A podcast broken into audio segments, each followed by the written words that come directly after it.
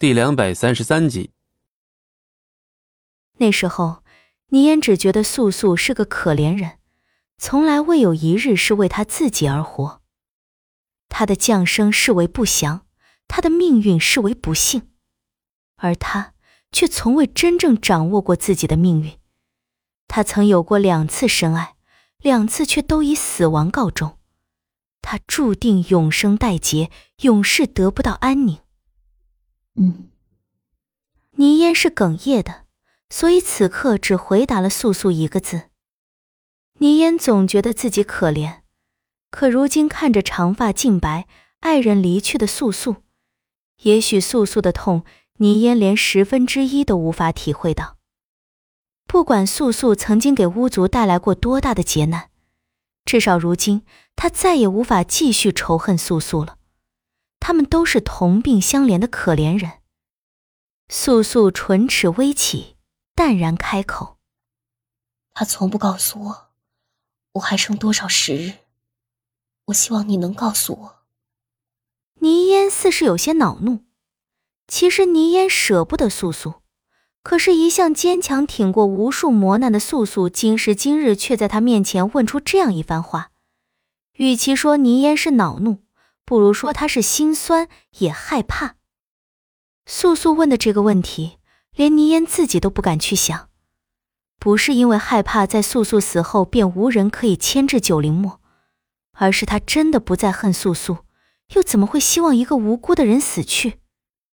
半晌，素素身后没有声音传出，素素侧身向后，下一秒，倪烟却已觉在素素面上划下一道伤痕。有丝丝鲜血渗出，可素素却是出奇的淡定，只在感受到觉划过脸颊的那一瞬间，微微有所皱眉。倪烟看着素素此时这般无所谓生死的态度，心中顿时五味陈杂，骤然起身向外走去。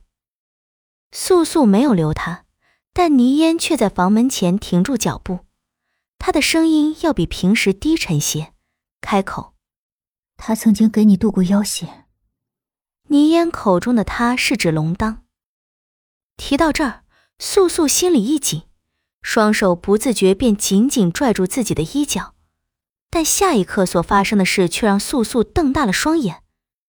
她看见铜镜中满头白发的自己是那样憔悴难看，然后，镜中的他，他面上那一条醒目的伤疤正在愈合。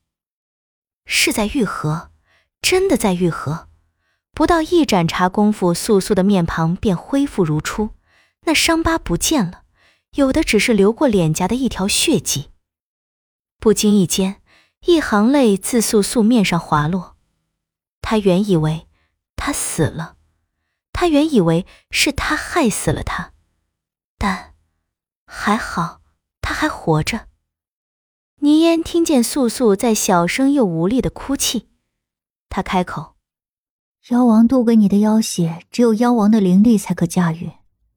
你体内的妖血还在日日流动，想必那灵力的拥有者定未灭去生息。”倪烟微微侧头，在镜中看见素素泪已湿面，仿佛这一刻素素用尽了她此生的任性，在哭着。你脸上的伤虽愈合缓慢，但最终却还是被妖血治愈。素素知道的，她知道倪烟要说什么，她亦在等着倪烟说出来，因为她实在没有勇气再去相信自己。妖王龙当还活着，那一秒是素素这十几年的生命中最幸福的一刻，至少他还活着，至少。他还能感受到他的存在，至少他此生还有见他一面的机会。他没死，他没死，龙当。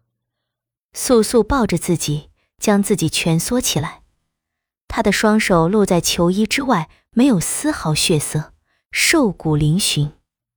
我还可以感受到他的存在，他真的还活着。不知不觉间。倪烟已经离开素素的房间。一年前，倪烟偶然撞见风景寒在素素睡去之际，用灵力划伤了他的手臂。但一个时辰之后，那伤口便自动消失，仿佛那个被划伤的地方从未有过伤痕。本集播讲完毕，感谢您的收听，我们精彩继续。